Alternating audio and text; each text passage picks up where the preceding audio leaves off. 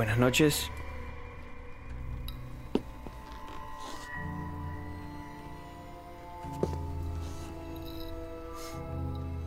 Sí. Adelante, joven. Tome asiento, por favor.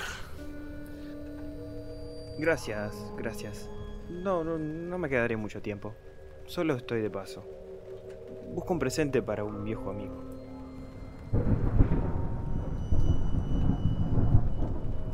Oh, no se preocupe.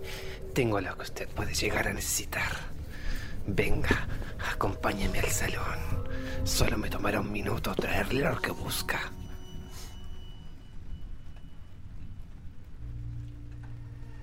Bienvenido al Bazar de los Tormentos.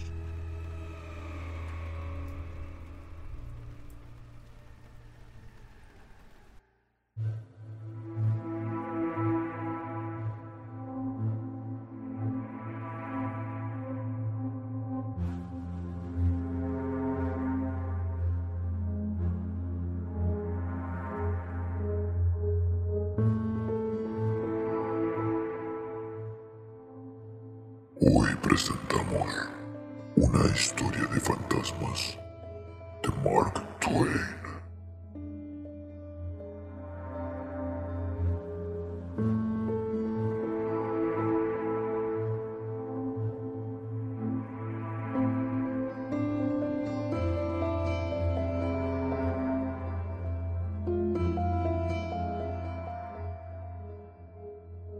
Fui a una gran habitación, lejos de Broadway, de un gran y viejo edificio cuyos departamentos superiores habían estado vacíos por años, hasta que yo llegué.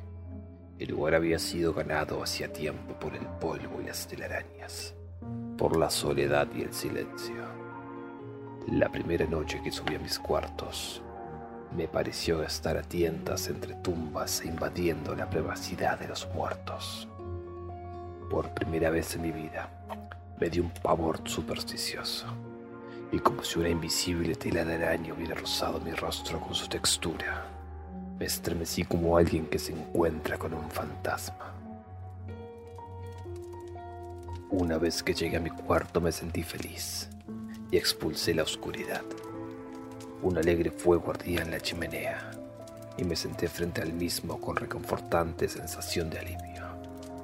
Estuve así durante dos horas, pensando en los buenos viejos tiempos, recordando escenas e invocando rostros medios olvidados a través de las nieblas del pasado, escuchando, en mi fantasía, voces que tiempo atrás fueron silenciadas para siempre, y canciones una vez familiares que hoy en día ya nadie canta. Y cuando mi ensueño se atenuó hasta un mustio patetismo, el alarido del viento fuera se convirtió en un gemido. El furioso latido de la lluvia contra las ventanas se cayó, y uno a uno los ruidos en la calle se comenzaron a silenciar, hasta que los apresurados pasos del último paseante rezagado murieron en la distancia, y ya ningún sonido se hizo audible. El fuego se estaba extinguiendo. Una sensación de soledad se cebó en mí. Me levanté y me desvestí, moviéndome en puntillas por la habitación, haciendo todo a hurtadillas, como si estuviera rodeado por enemigos dormidos cuyos descansos fuera fatal suspender. Me acosté y me tendí a escuchar la lluvia y el viento y los distantes sonidos de las persianas, hasta que me adormecí. Me dormí profundamente, pero no sé por cuánto tiempo. De repente, me desperté, estremecido. Todo estaba en calma, todo, a excepción de mi corazón. Podía escuchar mi propio latido. En ese momento, las frazadas y colchas comenzaron a deslizarse lentamente hacia los pies de la cama, como si estuvieran jalándolas. No podía moverme, no podía hablar. Los cobertores se habían deslizado hasta que mi pecho quedó al descubierto. Entonces, con un gran esfuerzo los aferré y los subí nuevamente hasta mi cabeza. Esperé, escuché, esperé. Una vez más comenzó el firme jalón. Al final arrebaté los cobertores nuevamente a su lugar y los así con fuerza. Esperé. Luego sentí nuevos tirones y la cosa renovó sus fuerzas. El tirón se afianzó con firme tensión. A cada momento se hacía más fuerte. Mi fuerza cesó y por tercera vez las frazadas se alejaron. Gemí y un gemido de respuesta vino desde los pies de la cama. Gruesas gotas de sudor comenzaron a poblar mis sienes. Estaba más muerto que vivo. Escuché unos fuertes pasos en el cuarto, como si fuera el paso de un elefante. Eso me pareció. Y no era nada humano. Pero era también como si se alejara de mí. Lo escuché aproximándose a la puerta traspasándola sin moverse rojo cerradura, y deambular por los tétricos pasillos, tensando el piso de madera y haciendo crujir las vigas a su paso. Luego de eso, el silencio reinó una vez más. Cuando mi excitación se calmó, me dije a mí mismo, esto ha sido un sueño, simplemente un horrendo sueño. Y me quedé pensando en eso hasta que me convencí de que había sido solo una pesadilla. Entonces, me relajé lo suficiente como para reír un poco y estuve feliz de nuevo. Me levanté y encendí una luz, y cuando revisé la puerta, vi que la cerradura y el cerrojo estaba como lo había dejado. Otra serena sonrisa fluyó desde mi corazón y se hundió en mis labios. Tomé mi pipa y la encendí, y cuando estaba ya sentado frente al fuego, la pipa se me cayó de entre mis dedos. La sangre se fue de mis mejillas y mi plácida respiración se detuvo y quedé sin aliento. Entre las cenizas del hogar, a un costado de mis propias huellas, había otra, tan vasta en comparación que las mías parecían de un infante. Entonces, había habido un visitante y las pisadas del elefante quedaban demostradas. Apagué la luz y regresé a la cama, paralítico de miedo. Me recosté un largo rato, mirando fijamente en la oscuridad y escuchando. Percibí un rechinido más arriba, como si alguien estuviera arrastrando un cuerpo pesado por el piso. Entonces escuché que lanzaban el cuerpo, y el chasquido de mis ventanas fue la respuesta del golpe. En otras partes del edificio escuché portazos. A intervalos también oí sigilosos pasos, por aquí y por allá, a través de los corredores, y subiendo y bajando las escaleras. Algunas veces esos ruidos se acercaban a mi puerta, dubitaban y luego retrocedían. Escuché desde pasillos lejanos el débil sonido de cadenas, los que se iban acercando paulatinamente, a la par que ascendían las escaleras, marcando cada movimiento con un matraqueo metálico.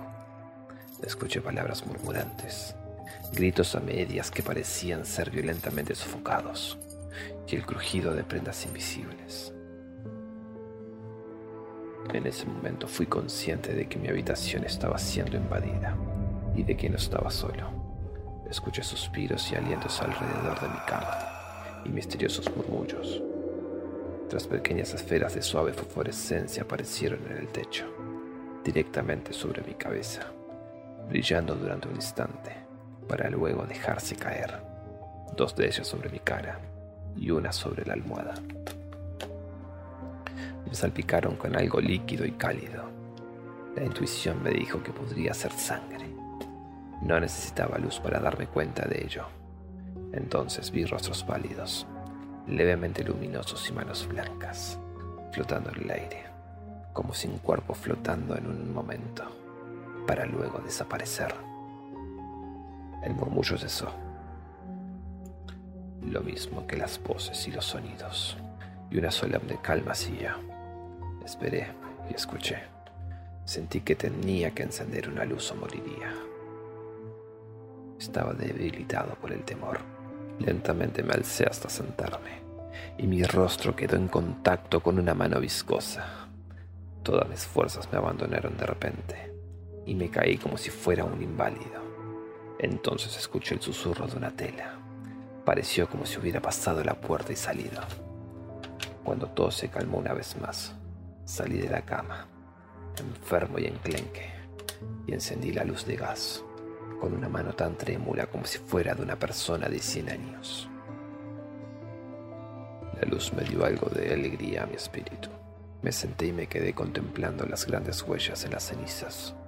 Las miré mientras la llama del gas se ponía mustia. En ese mismo momento volví a escuchar el paso elefantino. Noté su aproximación, cada vez más cerca por el vestíbulo, mientras la luz se iba extinguiendo poco a poco. Los ruidos llegaron a mi puerta e hicieron una pausa. La luz ya había menguado hasta convertirse en una mórbida llama azul, y todas las cosas a mi alrededor tenían un aspecto espectral. La puerta no se abrió, y sin embargo, sentí en el rostro una leve bocanada de aire. En ese momento fui consciente que una presencia enorme y gris estaba frente a mí. Miré con ojos fascinados. Había una luminosidad pálida sobre la cosa. Gradualmente sus pliegues oscuros comenzaron a tomar forma. Apareció una mano, luego unas piernas, un cuerpo y al final una gran cara de tristeza surgió del vapor. Limpio de su cobertura, desnudo, muscular y bello, el majestuoso gigante de Cardis apareció ante mí. Todo mi misterio dejó de existir ya que de niño sabía que ningún daño podía esperar de tal benigno semblante. Mi alegría regresó una vez más a mi espíritu, y en simpatía con esta, la llama de gas resplandeció nuevamente. Nunca un solitario exiliado fue tan feliz en recibir compañía como yo al saludar al amigable gigante. Dije, ¿nada más que tú? ¿Sabes que me has pegado un susto de muerte durante las últimas dos o tres horas? Estoy más feliz de verte. Desearía tener una silla. Aquí, aquí. No, no trates de sentarte en esa cosa. Pero ya era tarde. Se había sentado antes de que pudiera detenerlo. Nunca vi una silla estremecerse así en toda mi vida. Detente. Detente o arruinarás todo. De nuevo, muy tarde. Hubo otro destrozo y otra silla fue reducida a sus elementos originales. Al infierno. ¿Es que no tienes juicio? ¿Deseas arruinar todo el mobiliario de este lugar? Aquí, aquí, tonto petrificado. Pero fue inútil. Antes de que pudiera detenerlo, ya se había sentado en la cama, y esta era ya una melancólica ruina. ¿Qué clase de conducta es esta? Primero vienes pesadamente aquí trayendo una legión de fantasmas vagabundos para intranquilizarme. Y luego tengo que pasar por alto tal falta de delicadeza que no sería tolerada por ninguna persona de cultura elevada excepto en un teatro respetable. No contento con la desnudez de tu sexo, tú me compensas destrozando todo el mobiliario mientras buscas lugar donde sentarte. Tú te dañas a ti mismo tanto como a mí. Te has lastimado el final de tu columna vertebral y has dejado el piso sembrado de astillas de tus destrozos. Deberías estar avergonzado. Ya eres bastante grande como para saber las cosas. Está bien, no romperé más muebles. Pero ¿qué puedo hacer? No he tenido chance de sentarme desde hace 100 años. Y las lágrimas comenzaron a brotar de sus ojos. Pobre diablo. No debería haber sido tan rudo contigo. Eres un huérfano, sin duda. Pero siéntate en el piso, aquí. Ninguna otra cosa aguantará tu peso. Así que se sentó en el piso y encendió una pipa que me dio. Le di una de mis mantas y se la puse sobre los hombros. Le puse mi bañera invertida en su cabeza, a modo de casco, y lo hice sentir confortable. Entonces él cruzó sus piernas mientras yo avivé el fuego y acerqué las prodigiosas formas de sus pies al calor. ¿Qué pasa con las plantas de tus pies y la parte anterior de tus piernas, que parecen cinceladas? Sabañones infernales. Los agarré estando en la granja Newell. Amo ese lugar como si fuera mi viejo hogar.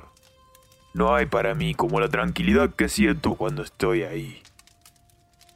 Hablamos durante media hora, y luego noté que se veía cansado, y se lo dije. ¿Cansado? Bueno, debería estarlo. Y ahora te diré todo, ya que me has tratado bien. Soy el espíritu del hombre petrificado, que yace sobre la calle que va al museo. Soy el fantasma del gigante de Cardiff. No puedo tener descanso, no puedo tener paz, hasta que alguien dé a mi pobre cuerpo una sepultura. ¿Qué es lo más natural que puedo hacer para hacer que los hombres satisfagan ese deseo? Aterrorizarlos, encantar el lugar donde descansan. Así que embrujé el museo noche tras noche. Hasta tuve la ayuda de otros espectros. Pero no hice bien porque nadie se atrevía luego a ir al museo a medianoche. Entonces se me ocurrió acechar un poco este lugar. Sentí que si escuchaba gritos tendría éxito, así que recluté a las más eficientes almas que la perdición pudiera proveer. Noche tras noche estuvimos estremeciendo estas enmohecidas recámaras, arrastrando cadenas, gruñendo, murmurando, deambulando, subiendo y bajando escaleras, hasta que, para decir la verdad, me cansé de hacerlo.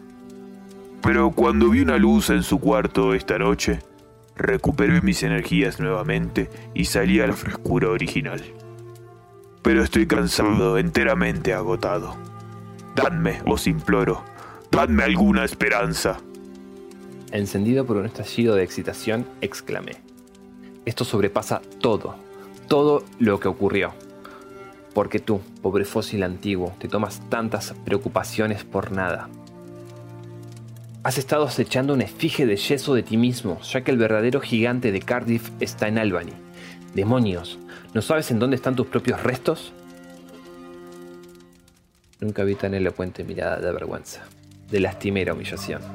El hombre petrificado se levantó lentamente y dijo, Honestamente, ¿es eso cierto? Tan cierto como que estoy aquí sentado. Sacó la pipa de su boca y la dejó en el mantel. Luego sirvió dubitativamente, de manera inconsciente, por algún viejo hábito, llevó sus manos hasta los bolsillos de sus pantalones y de forma meditativa dejó caer su barbilla en su pecho. Finalmente dijo, Bien, nunca antes me sentí tan absurdo. El hombre petrificado ha sido vendido a alguien más y ahora el peor fraude ha terminado vendiendo su propio fantasma. Hijo mío, si tienes alguna caridad en tu corazón de un pobre fantasma sin amigos como yo, no dejes que esto se sepa. Piensa cómo te sentirías si te hubieras puesto tú mismo en ridículo también. Escuché esto y el vivón se fue retirando lentamente. Paso a paso bajó las escaleras y salió a la calle desierta. Me sentí tan triste que se hubiera ido, pobre tipo, y también porque selló mi manta y mi bañera.